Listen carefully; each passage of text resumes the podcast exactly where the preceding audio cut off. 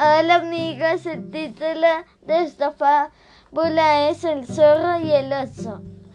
El autor de esta fábula es Martín Serna Carrillo. El tema de esta fábula es el perdón. Los personajes son el zorro y el oso.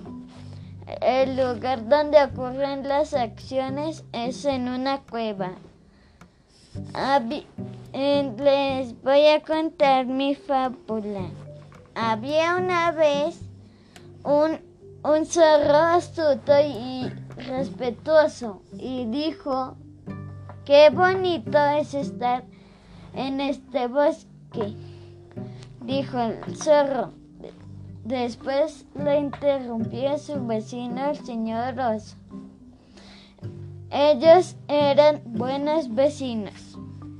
Ellos jugaban juntos.